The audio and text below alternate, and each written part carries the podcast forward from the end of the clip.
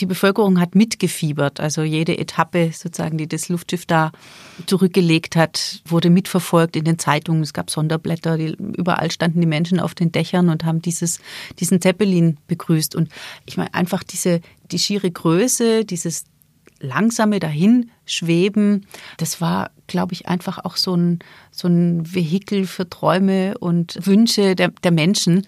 Das hat zu einer unglaublichen Begeisterung geführt.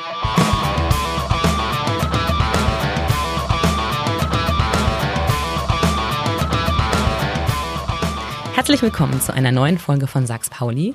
Heute befassen wir uns mit einem ganz besonderen Fahrgerät, nämlich den Zeppelin. Und bei mir ist Barbara Weibel. Sie ist die Leiterin des Zeppelin-Museums, nein, des Archivs im Zeppelin-Museum, Verzeihung, in Friedrichshafen und befasst sich täglich mit der Geschichte dieser fliegenden Zigarren, so nenne ich sie mal, die hier in der Region am Bodensee eigentlich zum täglichen Bild gehören, woanders aber eine absolute Besonderheit darstellen.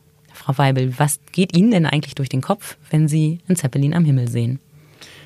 Wenn ich heute den Zeppelin sehe, ich freue mich immer, wenn ich ihn sehe. Ich finde es äh, ich finde es ein sehr sympathisches Fluggerät und äh, ja, ich habe natürlich immer auch so ein bisschen die historischen Vor, ähm, Vorgänger im Kopf ne? und denke, ja, ist ein süßes kleines Baby. Ein süßes kleines Baby im Vergleich Im zu Vergleich, was? Im Vergleich zu den äh, früheren Starluftschiffen. Die waren dreimal so groß. Das waren ja fliegende Hotels, ne? Am Schluss dann schon, ja. Also die äh, LZ 129 Hindenburg, äh, von diesem Luftschiff kann man tatsächlich von einem Hotel sprechen. Da konnten 50 äh, Menschen mitfliegen, mit, mit Kabinen, mit eigenen, später sogar 72. Also man hat dann nach der ersten Fahrsaison nochmal zusätzliche Kabinen eingebaut.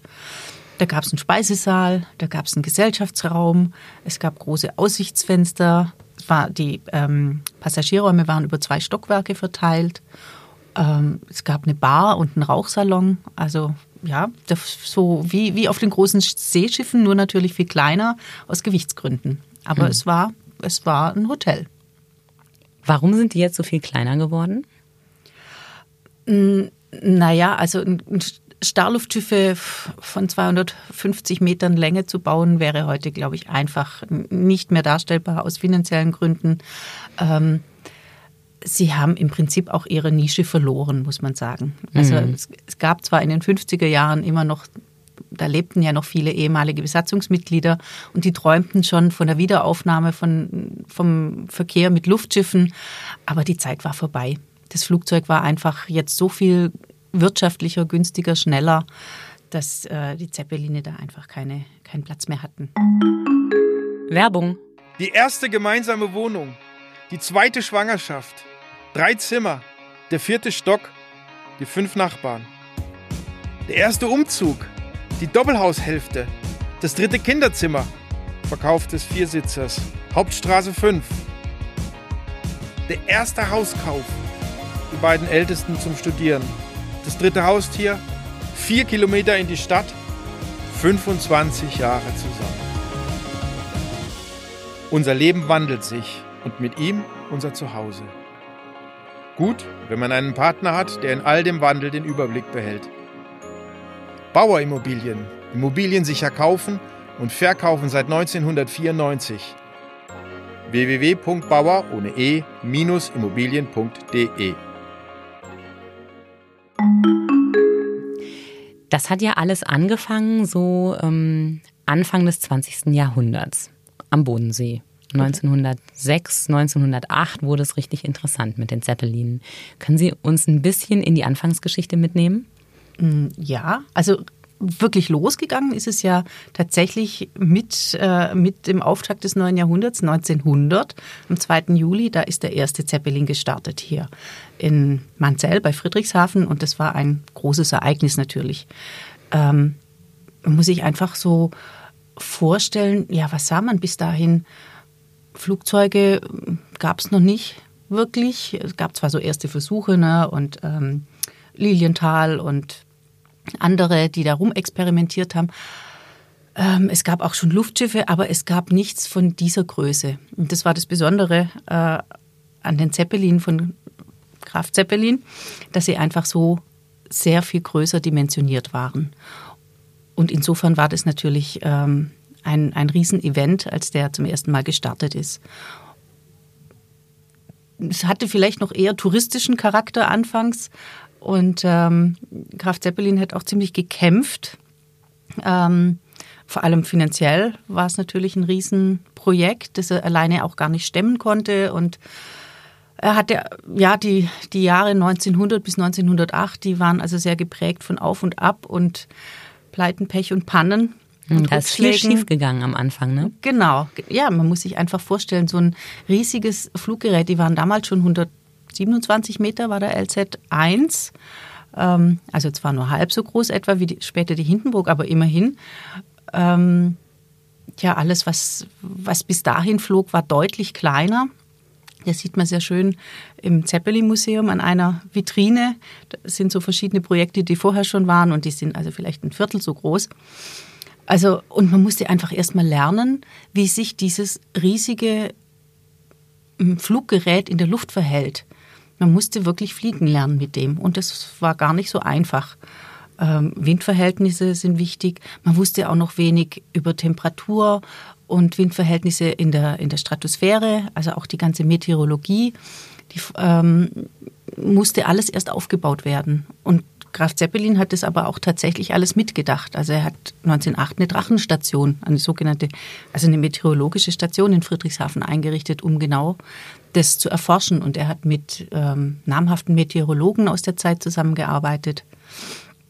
Ähm, ja, aber es war eben, wie gesagt, es war eine ziemlich harte Zeit, die, die er da durchlebt hat. Und der LZ1 hat nur drei Auffahrten gemacht. Dann war die Gesellschaft, die er gegründet hat, die Aktiengesellschaft, war pleite. Und Zeppelin musste erstmal wieder Geld sammeln gehen. Das hat dann gedauert bis 1904, 5. Dann konnte er den LZ2 bauen. Ähm, der hatte ähm, auch nur eine sehr kurze Lebensdauer. Der ist mhm. bei, bei der ersten Fahrt im Allgäu gestrandet oder wurde abgetrieben, musste da landen und wurde dann durch einen, durch einen Gewittersturm zerstört. Dann, äh, da wollte, da wollte Zeppelin eigentlich schon aufgeben und hat sich dann aber doch nochmal besonnen. Er hat sehr große Unterstützung bekommen vom König von Württemberg damals. Mhm. Ähm, da ging es auch ein bisschen um Prestige, ne? Ja, ja, natürlich. Also äh, der, der Grund, warum Zeppelin das gemacht hat, war, glaube ich, er wollte so eine Scharte in seiner Karriere ausmerzen. Äh, er war ja eigentlich Offizier in der württembergischen Armee und ähm, ja, man hat ihn eigentlich rausgeschmissen, wenn man so will. Mhm. Unehrenhaft entlassen. Nicht unehrenhaft entlassen, also man hat ihn schlecht bewertet mhm. bei einem Manöver und er hat diesen Wink verstanden, so war damals das Spiel, und hat dann seinen Hut genommen. Ähm, er wurde auch noch zum General à la suite des ähm, württembergischen Königs dann noch ernannt, sozusagen zum Abschluss seiner Karriere, aber de facto war er arbeitslos. Und das hat ihn schon, glaube ich, sehr gekränkt. Ähm, ja, und das hat ihn dann auf die Idee gebracht, sich mit diesem Projekt Zeppelin zu befassen, das er vorher schon auch immer so ein bisschen nebenbei mitverfolgt hat, was passiert, vor allem in Frankreich. Ähm, er hat auch Denkschriften verfasst, äh, als die Franzosen dann das erste wirklich lenkbare Luftschiff ähm, entwickelt hatten. Gesagt, oh, wir müssen da mitziehen, denn sonst sind die Franzosen uns da ähm, im, oder sind die Franzosen im Vorteil. Also wir, wir, es hat einfach militärische Bedeutung. Ne? Das war schon ganz klar sein Fokus. Hm. Und die militärische Bedeutung wurde dann ja auch wirklich recht groß für die Zeppeline. Ja, kann man sagen. Also im Ersten Weltkrieg oder ja, vor Beginn schon, ab 1912 ähm, gingen dann wirklich militärische Aufträge ein in großer Zahl und dann eben im Ersten Weltkrieg wurden die weitaus meisten Luftschiffe, Zeppelin-Luftschiffe gebaut. Wofür wurden die denn gebraucht im Krieg? Na, man hatte die Idee, Bomben zu transportieren und hat das auch gemacht. Also man hat Paris und London äh, bombardiert, was in den Ländern auch äh, negativ in Erinnerung geblieben ist lange Zeit und eben für ein eher negatives Image von Luftschiffen gesorgt hat. Mhm. Ähm, auch an der Ostfront gegen Russland wurden Zeppeline eingesetzt vom Heer. Aber man hat dann relativ bald, also vor allem die, das Heer ähm, hat gemerkt, dass der dass sie einfach zu empfindlich sind. Also dass man sie eben sehr leicht ähm, aufgrund der Wasserstofffüllung mhm. in Brand setzen kann, nachdem die Brandmunition erfunden war. Ne? Und dann äh, ja, waren das wirkliche Himmelfahrtskommandos. Und das Heer hat dann 1916 bereits die Aufträge storniert, die bis dahin in Aussicht standen. Die Marine hat die Luftschiffe noch länger eingesetzt, denn über lange Strecken für die Seeaufklärung waren Luftschiffe tatsächlich noch ähm, von militärischem Nutzen. Aber eben als, ähm, als Angriffsmittel, als Bombengefährt waren sie, waren sie einfach zu empfindlich. Mhm. Also gerade im Vergleich zu den Flugzeugen, die dann später kamen, waren sie ja auch ganz leichte Ziele. Genau. Weil sie auch viel langsamer genau, sie waren, sind. Sie waren groß, sie waren langsam und man konnte sie eben sehr leicht in Brand schießen. Mhm. Wenn ich höre, dass Sie sagen, die, ähm, ich sag mal, verfeindeten Nationen damals haben die äh, Zeppeline sehr negativ wahrgenommen. Das war ja im Zweiten Weltkrieg auch so. Ähm, da wollte ja eigentlich äh, Goebbels, glaube ich, wenn ich mich richtig informiert habe, dass auch äh, das Hakenkreuz groß auf den Zeppelinen aufgebracht wird. Das hat aber nicht so ganz, hat er nicht so ganz durchsetzen können, oder? Äh, doch, also das war nicht im Zweiten Weltkrieg. 1940 war ja die Ära der Starluftschiffe zu Ende. Die Sache ja mit den Hakenkreuzen auf dem Leitwerk, ähm, das war letztendlich war es einfach eine, eine Bestimmung, die ein, ein, neues Gesetz, ein Luftfahrtgesetz, das 1934, 35 äh, rauskam, womit man einfach bestimmt hat, dass alle Luftfahrzeuge an den Heckfinnen das Hakenkreuz zu fahren hat. Das war ja die offizielle Länderflagge dann mhm. der nationalsozialistischen Deutschland. Und äh, ich, es war den, den Nazis natürlich schon bewusst, dass das auf einem Zeppelin entsprechend größer und eindrucksvoller zur, zur Geltung kommt als auf einem Flugzeug. Und das war äh, schon beabsichtigt. Aber ähm, eben, der Eckener galt ja oder war, war kein sonderlicher Freund der, der Nazis, ähm, aber er konnte sich dagegen nicht wehren. Ne? Es war mhm. einfach sozusagen eine Verordnung, der er sich beugen musste.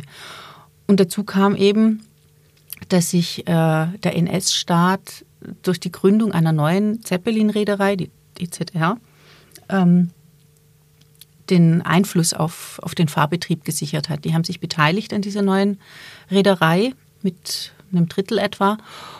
Und ähm, dadurch konnten sie einfach auch Einfluss nehmen auf, auf das Fahrtprogramm und haben den Einfluss von Eckener, der ja sehr populär war und der den völkerverbindenden Charakter von, von Luftschiffen, den, die zivile Nutzung einfach im Auge hatte äh, und so ein bisschen unbequem und äh, ja, widerständig war, den konnte man da ein bisschen kalt stellen. Ich glaube, wir müssen kurz erklären, wer Eckener war. Ja, genau.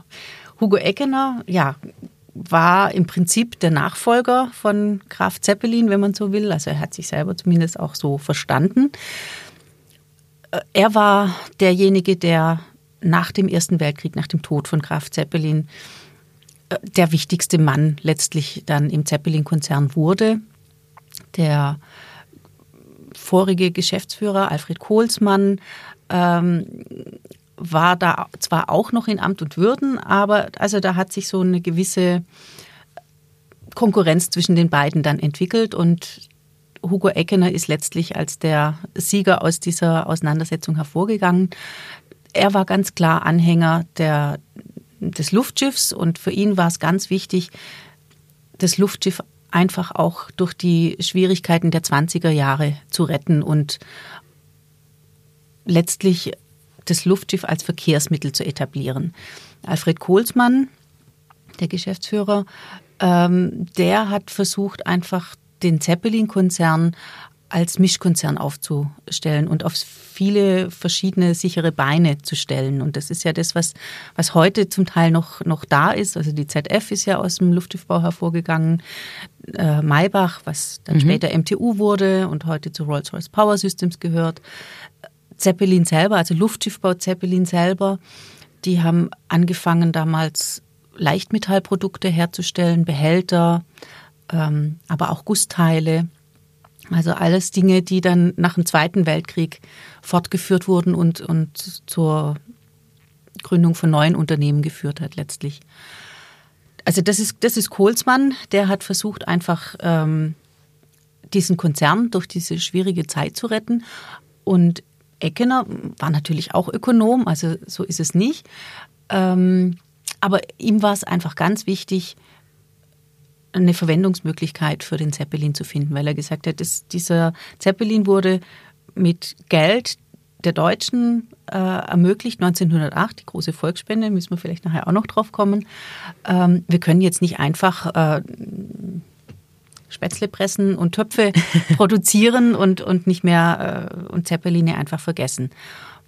Und die Schwierigkeit war ja, dass eben durch den Versailler Vertrag 1919 erstmal keine Luftschiffe gebaut werden durften, beziehungsweise dann wurde das etwas gemildert auf, äh, und man hat die Größe beschränkt, aber so sehr, dass es eben für ein trans transkontinentales Luftschiff eben nicht zweckdienlich gewesen wäre. Und das war, das war der Kampf von Eckener, äh, also erstmal die Werft in Friedrichshafen zu erhalten. Die sollte eigentlich auch ja, abgebrochen werden, wenn es nach den Alliierten gegangen wäre. Ähm, und dann eben tatsächlich auch Marktsegmente zu besetzen mit seinen Zeppelin-Luftschiffen. Denn man muss sich einfach klar machen, das Flugzeug hat zwar einen enormen Sprung gemacht im Ersten Weltkrieg und äh, es zeichnete sich ab, dass das wahrscheinlich das erfolgreichere Flugsystem sein wird, einfach weil es auch viel weniger personalintensiv war, schneller herzustellen war, die ganzen Landeanlagen nicht so viel, nicht so platzintensiv waren. Man brauchte nicht diese riesigen Hallen, wie es, das Zeppelin, wie es der Zeppelin erfordert hat. Ähm, aber eben 1919 waren Flugzeuge einfach noch nicht in der Lage, so große Reichweiten wie das, wie, wie das Zeppelin-Luftschiff zu erreichen. Und schon gar nicht Passagiere oder ähm, Post äh, zu transportieren, sicher über den Atlantik zu transportieren. Und das Zeppelin-Luftschiff hat im Prinzip im Ersten Weltkrieg so einen großen Sprung gemacht, technisch gesehen, dass es jetzt bereit war, diese, diese großen Distanzen auch zu überwinden. Genau. Und eine dieser großen Distanzen ähm, ist ziemlich genau 90 Jahre her, nämlich die Weltumrundung, die ein Zeppelin aus Friedrichshafen unternommen hat, allerdings nicht ab Friedrichshafen, wenn man es genau nimmt. Wenn man es genau nimmt, nicht ab Friedrichshafen, genau. genau. Ja, das war das Luftschiff LZ 127, Kraft Zeppelin, wurde zum zum 90. Äh, Geburtstag des Grafen auf, dieses, auf seinen Namen getauft. Das war auch eine Idee von Hugo Eckener, der war eben auch ein geschickter hm, Marketingmensch, muss man sagen. Ähm, und ja, das machte jetzt im August 1929 eine Fahrt um die Welt. Eine bis dahin ja einmal von, von einem Flugzeug in vielen, vielen Etappen unternommene Fahrt gab es, oder eigentlich von vier Flugzeugen, von vier amerikanischen Militärflugzeugen, äh, wovon nur eines dann die Weltumrundung äh, absolvieren konnte. Und man brauchte, ich glaube, 150, 160 Etappen oder so. Und Hugo Elkener wollte das jetzt mit seinem Luftschiff in vier Etappen schaffen. Ein ziemlich großer Plan im Vergleich. Genau, ja, wobei, ähm, ja, es gab, man wusste, dass man die Strecke über den Atlantik schaffen kann. Das äh, gab also vorher schon Langstreckenfahrten, 1928, 29. Ähm, also eine Strecke von 10.000 Kilometern war für ein Luftschiff zu schaffen. Da steckten fünf Motoren drin, ne? Genau. genau. Und es gab einmal die Möglichkeit, es mit Benzin zu betreiben, aber auch mit Gas. Genau.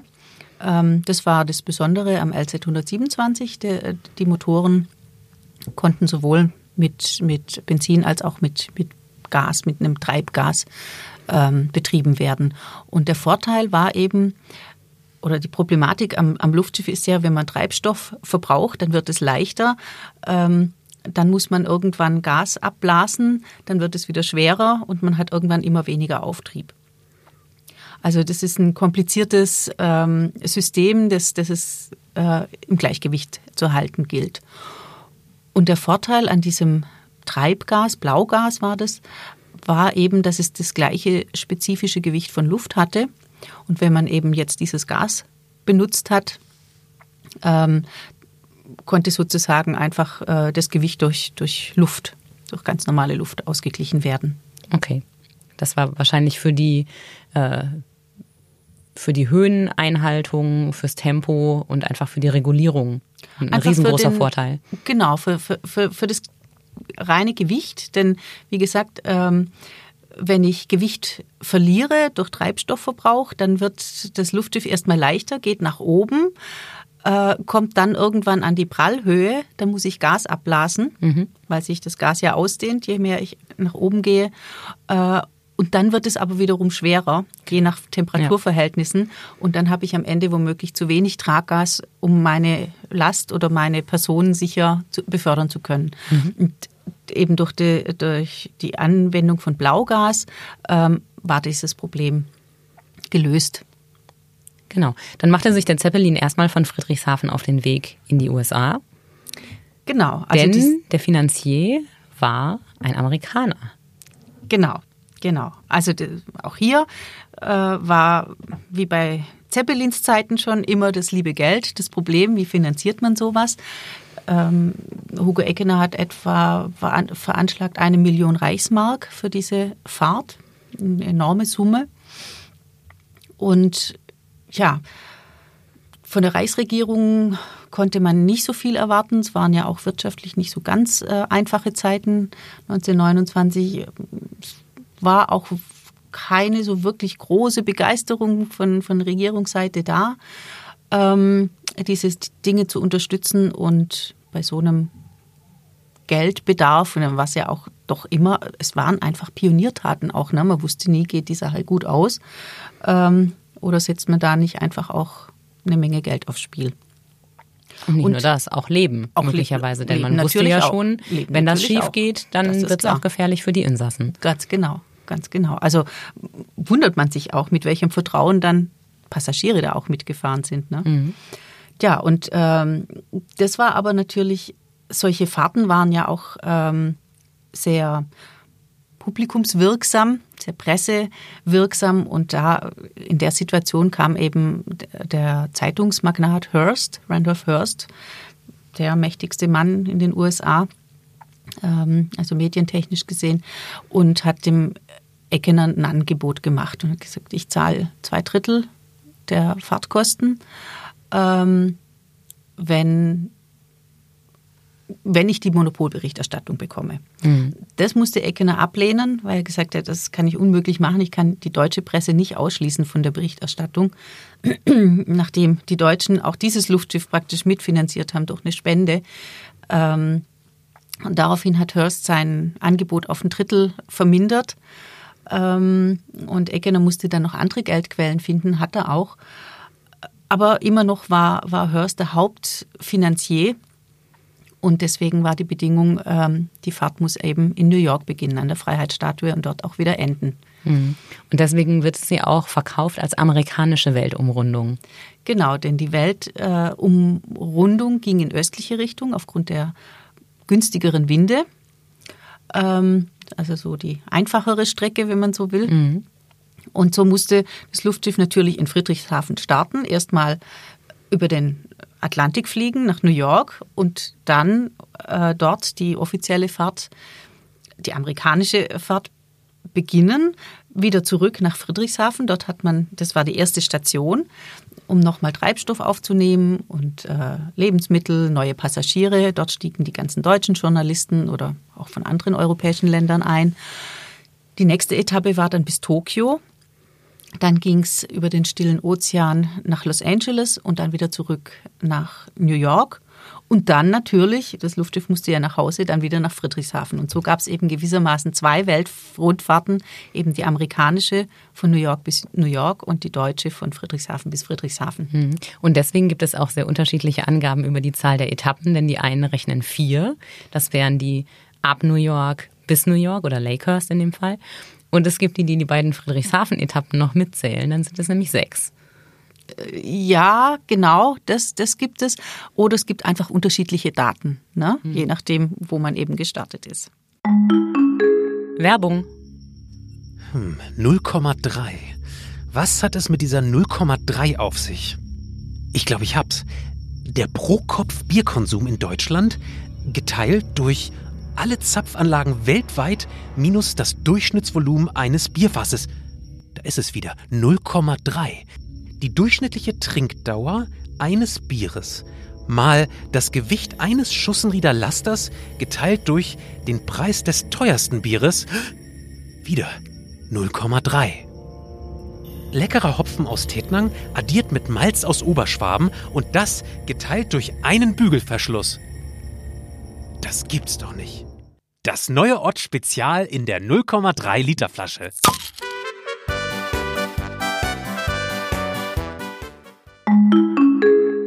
Wie muss ich mir sowas denn vorstellen? Also ähm, ich bin jetzt noch nie mit einem Zeppelin mitgeflogen und äh, ich habe aber gehört, dass es nicht umsonst heißt, dass es fährt. Also mir wurde berichtet äh, vom Schwanken und Wackeln ist es einer, ähm, einer Schifffahrt nicht unähnlich. Äh, das sind sehr, sehr lange Strecken. Wie ist, wie ist es da an Bord überhaupt in so einem großen Luftschiff und ähm, wie gut lässt sich das so lange aushalten? Also das kann, kann, ich natürlich auch nicht aus eigenem Erleben, sondern nur aus, aus ähm, Nacherleben durch viele Erzählungen und Reiseberichte äh, wiedergeben. Ähm, aber man hat äh, damit geworben, dass die Passagiere eben nicht seekrank werden im Vergleich zum Luftschiff. Ähm, zum Schiff. Äh, zum Schiff, Entschuldigung, natürlich zum Seeschiff. Ganz kann das nicht gestimmt haben. Also ich glaube, da ist auch viel ähm, äh, wie soll ich sagen? Schönmalerei. Schönmalerei, Werbung mit dabei. genau. Denn es gab schon immer wieder Situationen, wo sich das Luftschiff aufgebäumt hat, wo das Porzellan von den Tischen gefallen ist. Oder gerade bei der Weltfahrt ähm, wird beschrieben, über dem amerikanischen Kontinent sind ziemliche Böen. Äh, und das kann man im Luftschiff dann schon auch erleben. Also ich habe selber im, im kleinen, neuen NT schon mal erlebt, dass es eben wirklich stampft und rollt, wie ein Schiff auch. Und wenn man nicht seefest ist, kann es einem da schon auch ein bisschen blümerant werden. Ich weiß jetzt natürlich nicht, wie sich das in einem großen Luftschiff ausgewirkt hat, ob man diese äh, Schwankungen da auch so stark gespürt hat und ob es den Leuten da etwas komisch wurde. Mhm. Wenn man jetzt mal vom Schwanken und äh, Rollen absieht, war das trotzdem ein ziemlich luxuriöses Unterfangen, mit dem die da unterwegs waren. Ne? Auf jeden Fall. Ähm, war das luxuriös und also das muss ich einfach noch ergänzen. Ähm, der Vorteil am Luftschiff war ja, man konnte dem schlechten Wetter ausweichen und deswegen konnte man meistens auch solche ähm, ja, schwierigen äh, Wetterverhältnisse um, umfahren und, äh, und konnte auf eine relativ ruhige Fahrt schließen, sodass es den Passagieren eben nicht schlecht wurde. Ja, luxuriös war es auf jeden Fall. Ähm, also auch in diesem LZ 127, das ist ja eigentlich das berühmteste Luftschiff, ähm, das die weitaus meisten Fahrten gemacht hat, 590 Fahrten, ich glaube 1,7 Millionen Kilometer ist es äh, gefahren in, warten Sie, acht Jahren Einsatzzeit. Genau. Das ist eine gute Quote. Ja, kann man sagen. Und äh, dort gab es zehn Kabinen, zehn Doppelkabinen für die Passagiere, die, die eben mehrere Tage unterwegs sein wollten und einen Speisesaal, eine kleine Bordküche, da wurde immer frisch gekocht. Sehr gute, also mehrgängige Menüs, ähm, die auch sehr gelobt wurden. Ähm, ja, und da, es gab schöne Aussichtsfenster, da konnten sich die Passagiere wohl sein lassen und man brauchte für eine Überfahrt äh, nach Südamerika drei Tage auf der Rückfahrt vielleicht vier Tage. Ähm, da konnte man, die, also auf relativ kleinem Raum, aber doch ganz gut aushalten. Es war aber irgendwie nur was, was sich auch die höhere Gesellschaft leisten konnte, denn so ein Flugticket für die Weltumfahrung kostete 10.000 Mark damals. Also die 10.000 Reichsmark, ähm, die waren, die waren bei der Weltfahrt. Also das waren mhm. Sonderpreise. Ein regulärer Flug nach Südamerika kostete dann 1400, 1500 Reichsmark. Und Kann man das irgendwie ins Verhältnis setzen, wie viel das heute wäre? So grob? Ja, ja, doch, das wären, wären heute auch etwa Faktor 10, also 14.000 mhm. bis 15.000 Euro. Okay. Ja. Also es ist immer ein bisschen schwierig, ne? was ist die Kaufkraft dann auch. Mhm. Wenn man in, im damaligen Verhältnis spricht, ähm, waren also sagte mal jemand, waren es etwa sieben Monatsgehälter von einem Facharbeiter. Okay. Also das zeigt es dann schon. Mhm. Gehobene Gesellschaft genau, auf jeden Fall. Genau, und das war auch ganz klar das Publikum, auf das man abgezielt hat, das erste Klasse-Publikum, das sonst eben mit den, mit den Schiffen gefahren ist, die wollte man, die wollte man abschöpfen, denn mhm. das ist das, oder war das zahlungskräftige Publikum eben. Mit an Bord war auch eine Frau, eine Journalistin. Ähm, die hat in ihren in ihrer Berichterstattung geschrieben, dass es ausgesprochen kalt gewesen ist an Bord. Ja, es gab noch keine Heizung zu der Zeit. Die wurde erst später eingebaut, als man eine Arktisfahrt geplant hat. Und äh, so mussten sich die Passagiere dann warm anziehen. Mhm, das heißt, Sie saßen im Pelzmantel und mit einem dicken Schal an Ihrem genau. Sternemenü. Genau, und haben sich die Mütze über den Kopf gezogen. Mhm. Das sah dann wahrscheinlich deutlich weniger elegant aus, als man sich das vorgestellt hatte. Kam auf den Mantel an. Und einen blinden Passagier hat es auch gegeben auf dieser Weltumrundung, ne? Das war nicht bei der Weltfahrt, ähm, das war bei der ersten Passagierfahrt über den Atlantik. Das war ah, 1928. Okay. Da ist tatsächlich ein blinder Passagier ähm, während der Fahrt dann aufgetaucht. So, so. Hat er sich eingeschlichen in der Werft. Genau, genau. Beziehungsweise, man weiß nicht, vielleicht war es auch ein bisschen ein, ein Presse, äh, von der Presse lanciert und ein, ein Pressegag von Hearst, der damals auch schon eben die Lady Hay mitgeschickt hat, diese Journalistin und den Karl von Wiegand. Und ähm, möglicherweise äh, war das von der Presse lanciert. Ja. Gar kein schlechter, äh, ja, der, kein schlechter Coup von Herrn Hörst. So genau, der junge Mann wurde sehr berühmt. Das kann ich mir vorstellen. Kam auf seinen Schnitt. Genau. Ähm, die Weltumrundung war, kann man sagen, einer der Höhepunkte in der Geschichte der Zeppeline. Der Tiefpunkt war ähm, das Drama um die Hindenburg, die ja. verbrannt ist. Ja. Ähm, Passagiere äh, starben, äh, die Besatzung starb. Es war ein riesengroßes Drama. Und danach ging die Ära der Zeppeline ziemlich schnell dramatisch zu Ende. Ja, genau. Was also, genau ist damals eigentlich passiert? Weiß man das so ganz genau? Also die Ursache für dieses Unglück ist bis heute ungeklärt. Die Rede ist von einem Blitzschlag wahrscheinlich, oder? Also der Untersuchungsbericht, der deutsche Untersuchungsbericht nimmt als wahrscheinlichste Ursache einfach eine Verkettung von verschiedenen ungünstigen Umständen an. Das eine war, als man im Landeanflug oder im Anflug auf den Landeplatz war, ging dort ein Gewitter nieder. Das mhm. führte dazu, dass das Luftschiff erst einmal abgedreht ist ähm, und abgewartet hat, bis das Gewitter weg war. Aber die Luft war eben sehr stark elektrisch aufgeladen. Dann ähm, kam irgendwann die Nachricht über Funk, okay, jetzt äh, Gewitter ist weg, ihr könnt kommen, ihr könnt landen. Und man merkte aber schon ähm, im, beim Landevorgang, das Schiff war sehr hecklastig. Ähm, und der Wind sprang um, der Wind war böig. Also man fuhr erst, äh, ich weiß es nicht mehr, von Osten an. Dann sprang der Wind um und man musste eine relativ enge Kurve drehen, um dann von der anderen Seite an den Landemast anzufahren. Man hatte schon nicht mehr sehr viel Tempo, klar, äh, stellte fest, es ist sehr stark hecklastig, deswegen wurde Gas abgeblasen, das dann eben nicht mehr vom Fahrtwind wirklich weggeweht wurde. Ähm, ja, und was dann aber den, den Initialzünden aus, äh, Funken ausgelöst hat, das weiß man nicht.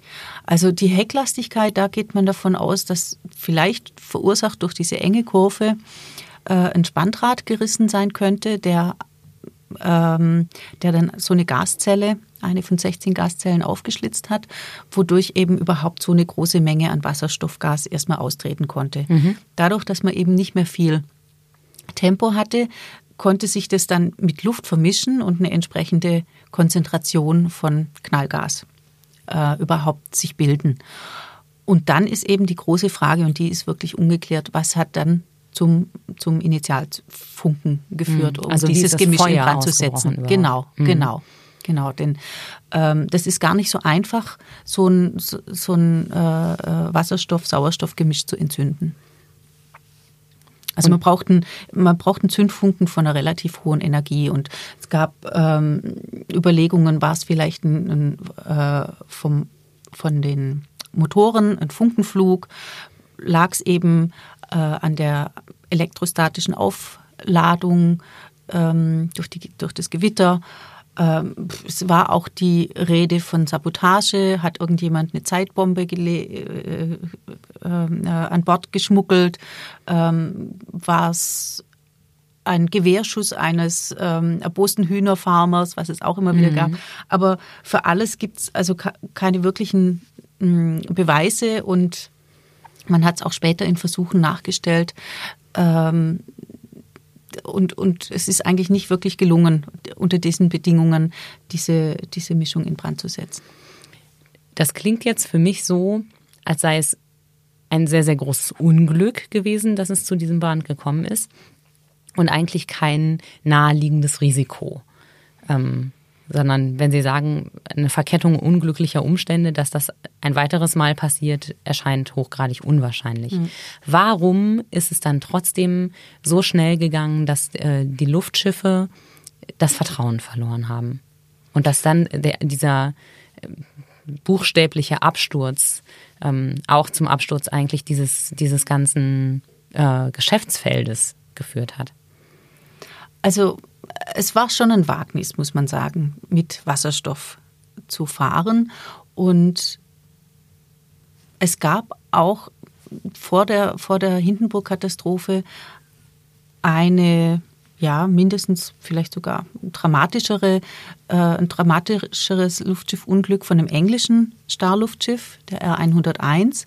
Der ist mit, ähm, ich glaube, 56 Personen an Bord über Nordfrankreich äh, abgestürzt. Okay. Bei der Hindenburg waren es 35 Tote. Genau, 35 Menschen an Bord und noch einer von der Haltemannschaft, also 36 Todesopfer. Ähm, das war natürlich viel spektakulärer, sag ich mal, weil es einfach vor laufenden Kameras passierte.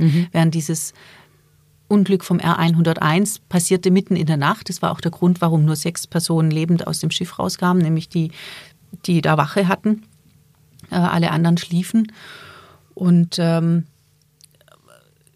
aber eben, also es war schon klar nach diesem Unglück, das 1930 im Oktober passiert, dass das Fahren mit Wasserstoff äh, eine durchaus gefährliche Sache ist. Und man hat in Friedrichshafen da auch wirklich überlegt, ähm, können wir es wagen, ein Luftschiff Hindenburg wieder mit für eine Wasserstofffüllung zu bauen und äh, hat eigentlich das, das Wasserstoffluftschiff erstmal auf Eis gelegt, dieses Projekt, und hat geplant, ähm, ein deutlich größeres Luftschiff für Heliumfüllung. Mhm. Die setzten Verhandlungen ein mit den Amerikanern. Das waren damals, die, war die, damals das einzige Land, das Helium produziert hat. Ähm, und es gelang aber eben nicht, damals Helium zu bekommen, denn die Ausfuhr wurde durch ein Ausfuhrverbot ähm, oder ein Gesetz praktisch geschützt. Und zwar deshalb, weil die Amerikaner eigene Starluftschiffe Projekte hatten. Mhm. Und man braucht ja, ja 200.000 Kubikmeter für die Füllung von einem Luftschiff. Und äh, das war also schon für, für die amerikanischen Luftschiffe war es schon immer ein bisschen knapp, was man, was man an Helium zur Verfügung hatte. Deswegen gelang das damals nicht. Hat dann noch überlegt, ja, so eine kombinierte Gasanlage zu machen, wo man also praktisch im Zentrum eine ähm, Wasserstoffzelle hat, die dann komplett umgeben war von einer Heliumzelle, von dem unbrennbaren Gas eben.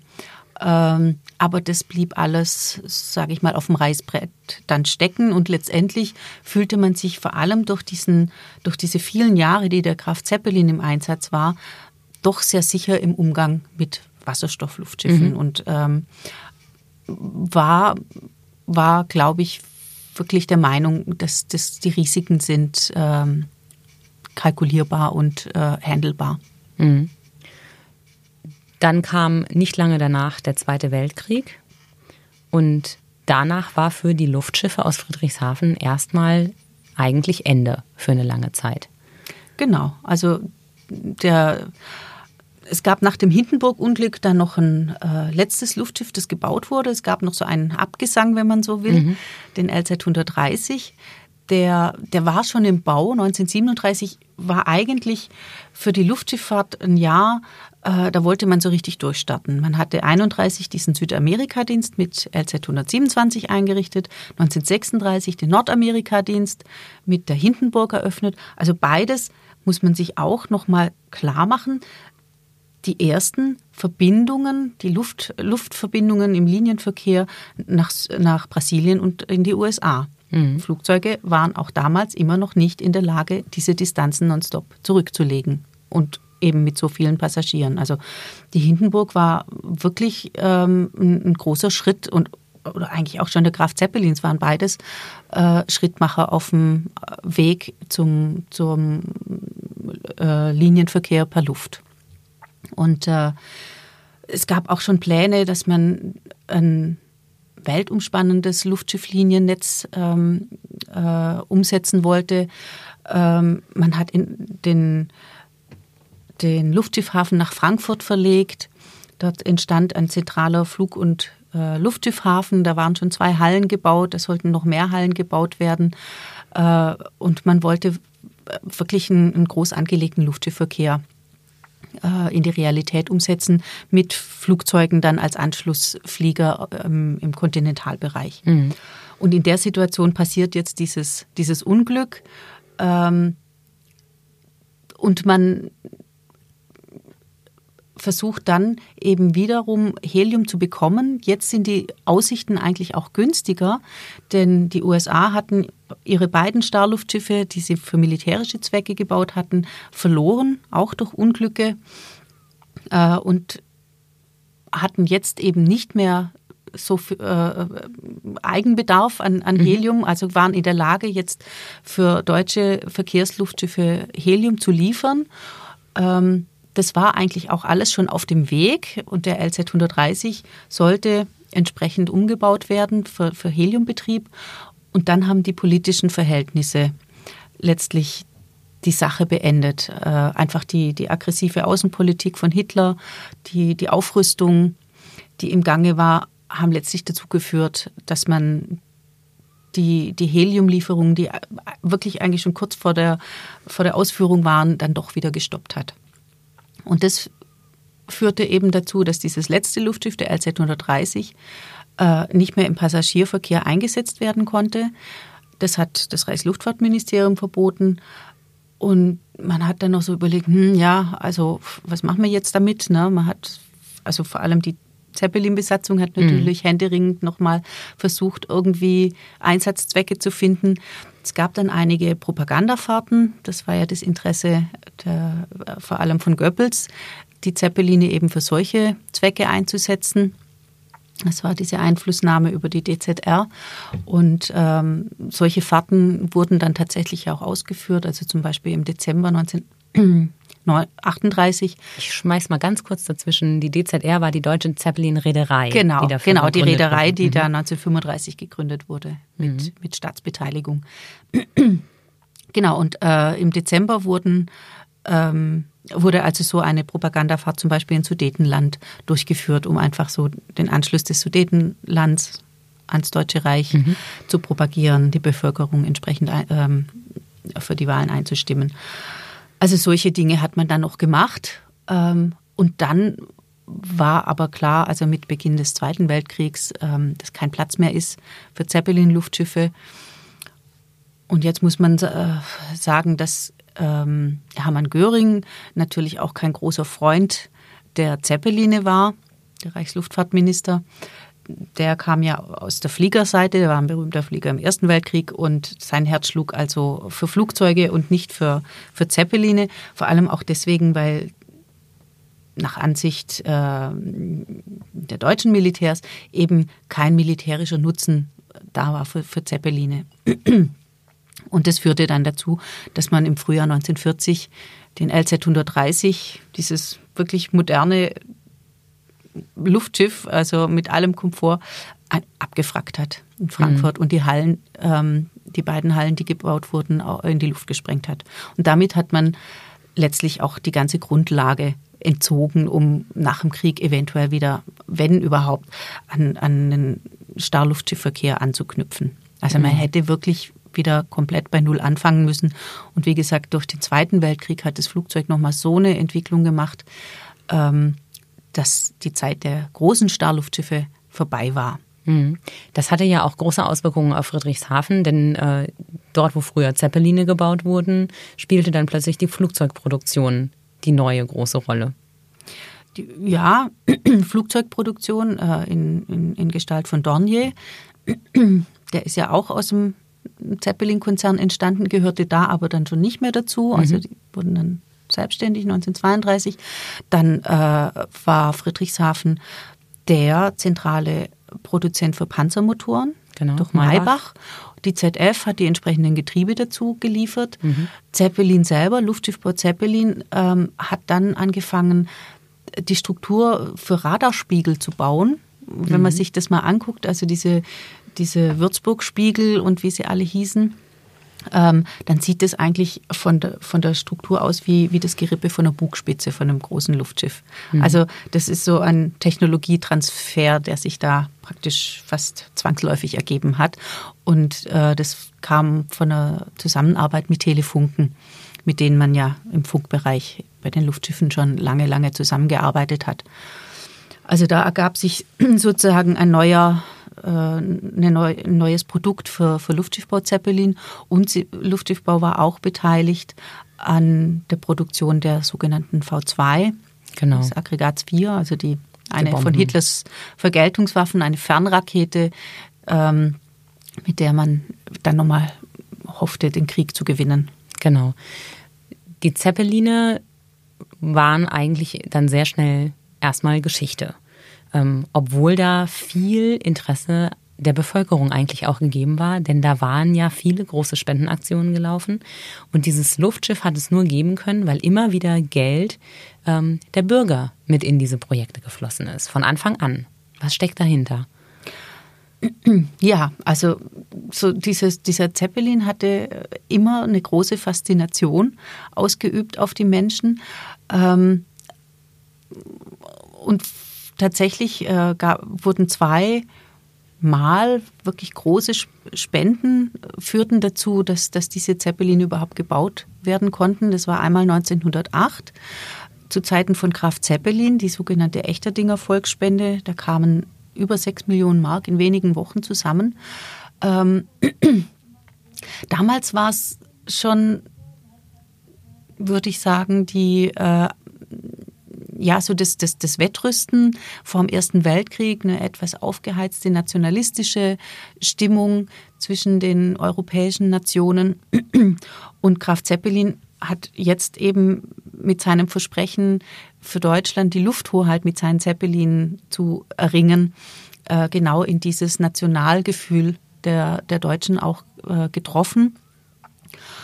Und es war ja die Zeit, also der, der Aufs und Abs, also es gab immer wieder ähm, immer wieder Rückschläge, dramatische Luftschiffunglücke. Ähm, aber er hat es auch immer wieder geschafft, eben Erfolge zu erzielen.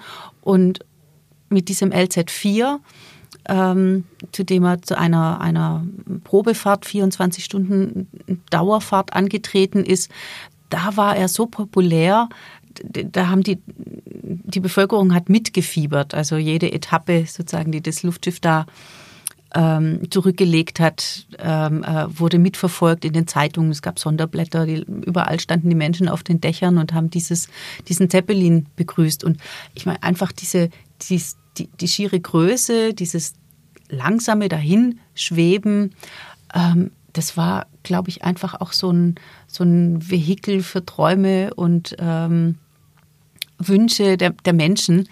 Äh, das hat zu, dies, zu einer unglaublichen Begeisterung geführt. Und als jetzt dieser, dieser LZ4 verbrannte, während dieser 24-Stunden-Fahrt, ähm, musste zwischenlanden in Echterdingen. Die Leute sind dahin gepilgert, um dieses Luftschiff zu sehen. Und äh, Ursache war wieder ein Gewittersturm, ähm, das das Luftschiff losgerissen hat und dann in, in Brand gesetzt hat. Wiederum vor den Augen von, von Zehntausenden von Menschen vielleicht. Hm. Äh, und Graf Zeppelin schien am Ende und das hat, ähm, das hat einfach so ein, ähm, eine Solidarität mit diesem Kämpfer verursacht, dass, dass da einfach eine spontane Spende losging. Und auf dieses Ereignis bezieht sich dann 1926 Hugo Eckener wieder und er nennt in bewusster Anlehnung an diese Echterdinger Spende ähm, seine Spendenaktion, seine Geldsammelaktion für den LZ 127 Zeppelin Eckener Spende. Heute würde man das Crowdfunding nennen. Genau. Also äh, er war da seiner Zeit sehr voraus. Äh, aber ich finde das einen ganz spannenden Faktor. Normalerweise würde man ja davon ausgehen, wenn man dabei zuschaut, wie etwas scheitert, und zwar mehrfach, wo man immer wieder sieht, es gibt ein großes Risiko, ähm, dieses äh, Luftschiff verbrennt vor meinen Augen, da Geld für zu geben, ähm, um es erneut fliegen zu lassen, das zeigt, wie groß die Faszination gewesen sein muss. Denn eigentlich ist das ja eher äh, desillusionierend. Und eigentlich steckt man sein Geld nicht in etwas, was man vorher hat abbrennen sehen. Also dieses, diese schiere Größe muss auf die Menschen damals eine wahnsinnige Wirkung gehabt haben. Ja. Also ich glaube, das können wir uns heute fast nicht mehr vorstellen. Und man erlebt mit dem Zeppelin NT vielleicht einen ganz kleinen Abklatsch davon. Ne? Also es ist schon, es ist ein Sympathieträger. Mhm. Und da, ich meine, damals gab es so viele begeisterte äh, Presseberichte von, die Journalisten haben da auch wirklich ihr, ihr Werk getan, muss man sagen. Ähm, und jeder hat sich gewünscht, irgendwie da mitfliegen zu können. Und das hat ja offensichtlich ähm, einfach diese die Gefahren, die ganz klar damit auch verbunden waren, irgendwo in den Hintergrund treten lassen. Also mhm. dieses dieses Gefährt, das da durch den äh, Himmel zieht, äh, dieses silbrig glänzende Außenhaut, das war irgendwie so ein, so ein fast mystische Erscheinung, ähm, die die Menschen irgendwie immer wieder fasziniert hat und eben auch die Gefahren haben vergessen lassen. Hm. Und dann eigenes Geld reinzustecken, von dem sie ja wussten, davon haben sie eigentlich gar nicht viel. Also ja. es ist ja nicht so, dass wenn man gespendet hat, dass einem dann auch ein Flug zur äh, äh, Belohnung versprochen wurde oder dass es ein großes äh, Preisausschreiben gegeben hätte, dass unter allen Spendern äh, nochmal eine Weltumfahrung verlost würde oder ähnliches, sondern es war wirklich, um dieses Fluggerät äh, fortsetzen zu können und wieder fliegen zu lassen. Genau, genau, um diesen Zeppelin zu sehen. Also, mhm. Und ich denke, bei den Deutschen war das schon auch ganz stark, gerade in den 20er Jahren dann so, das ist was, das können nur wir. Also mhm. so die, der verlorene Krieg und ähm, die harten Bedingungen des Versailler Vertrags. Also Deutschland war ja echt ziemlich am, am Boden und auch so die, die deutsche Volksseele ähm, hat sehr gelitten. Und das war jetzt was, äh, gerade dadurch, dass, dass andere Nationen in den 20er Jahren versucht haben, das auch zu machen, gescheitert sind. Ähm, Deutschland war letztlich äh, die letzte Nation, die bis, äh, bis zum Hindenburg-Unglück oder sogar noch ein bisschen drüber raus Zeppeline betrieben hat. Also, also bis, bis zu diesem Unglück 37 konnte Deutschland für sich in Anspruch nehmen, wir, wir schaffen das, wir beherrschen diese Technik. Hm. Und wenn ich richtig informiert bin, ist es ja auch so, dass wenn man es ganz genau nimmt, nur die Zeppeline aus Friedrichshafen auch Zeppelin heißen dürfen der Name ist geschützt, glaube ich, ne? Also ja, also der Name Zeppelin ist geschützt, genau. Ähm, ja, es war natürlich ähm, dadurch, dass es, dass es eben die Luftschiffe des Grafen Zeppelin waren, waren nur das oder die Zeppelin-Luftschiffe. Mhm. Das heißt, genau, die anderen, die in den USA gebaut wurden oder sonst wo, die mussten, äh, die, das, die durften nicht Zeppelin heißen, sondern das waren Luftschiffe.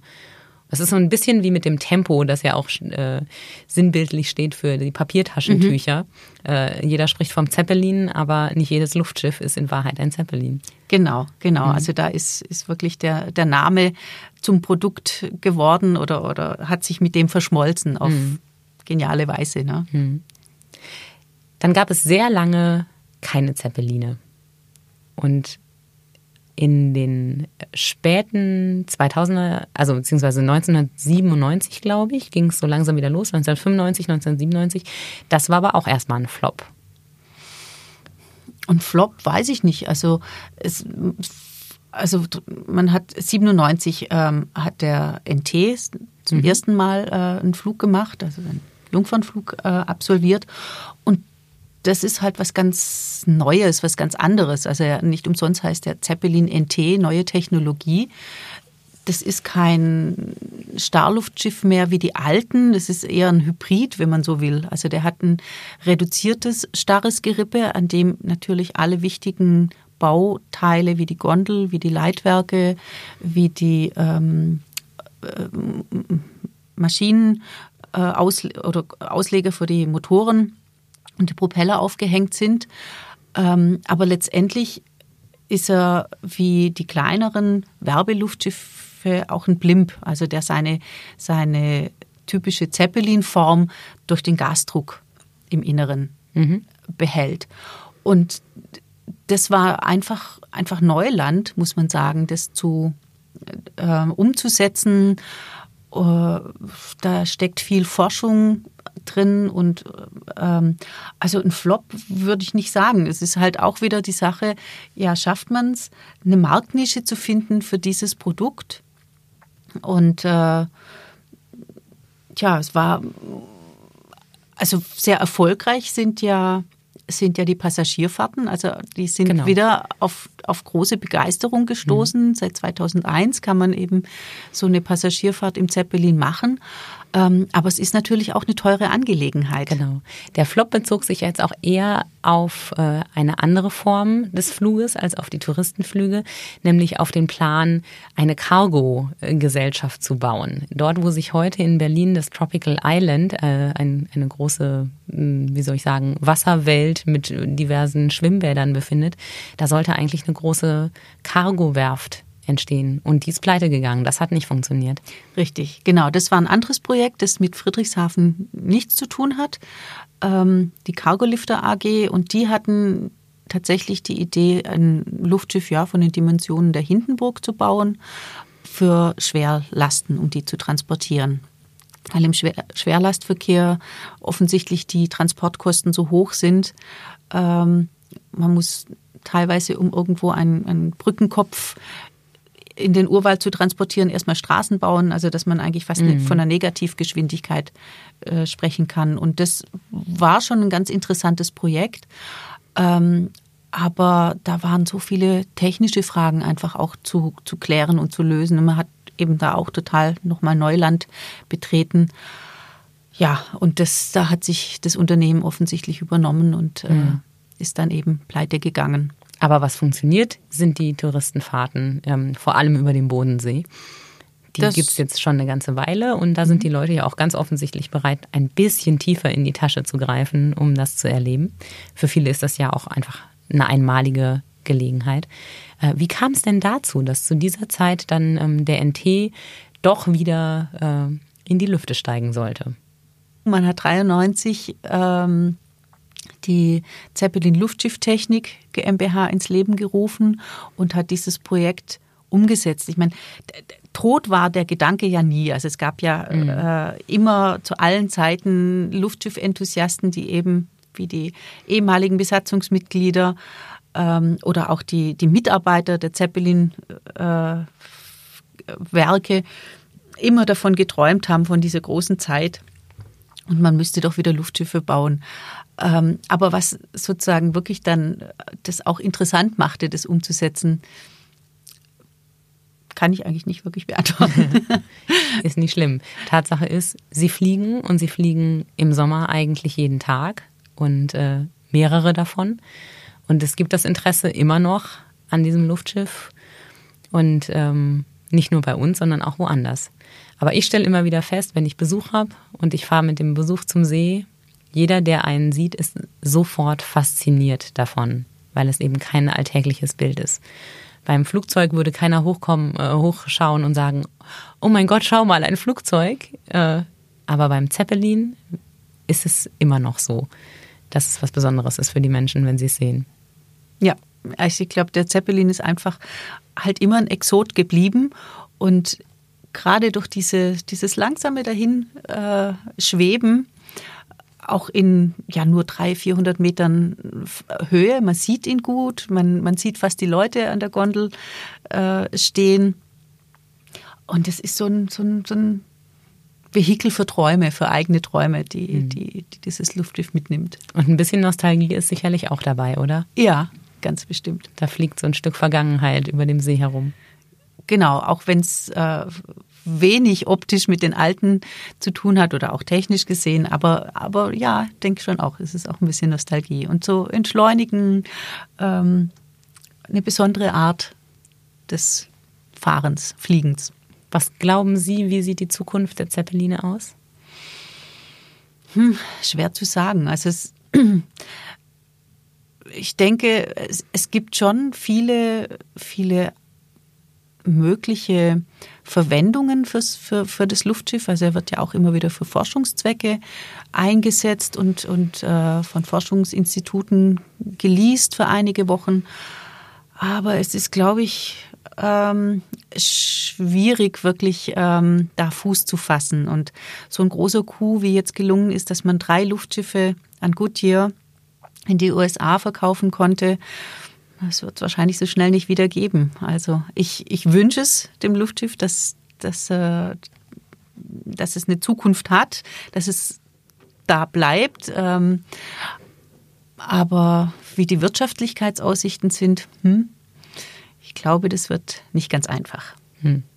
Dann schauen wir weiter gespannt an den Himmel über Friedrichshafen und freuen uns über jeden Zeppelin, den wir sehen. Auf jeden Fall. Frau Weibel, vielen lieben Dank, dass Sie bei uns waren und uns so viel über die Geschichte dieses ganz besonderen Fluggeräts erzählt haben. Gerne.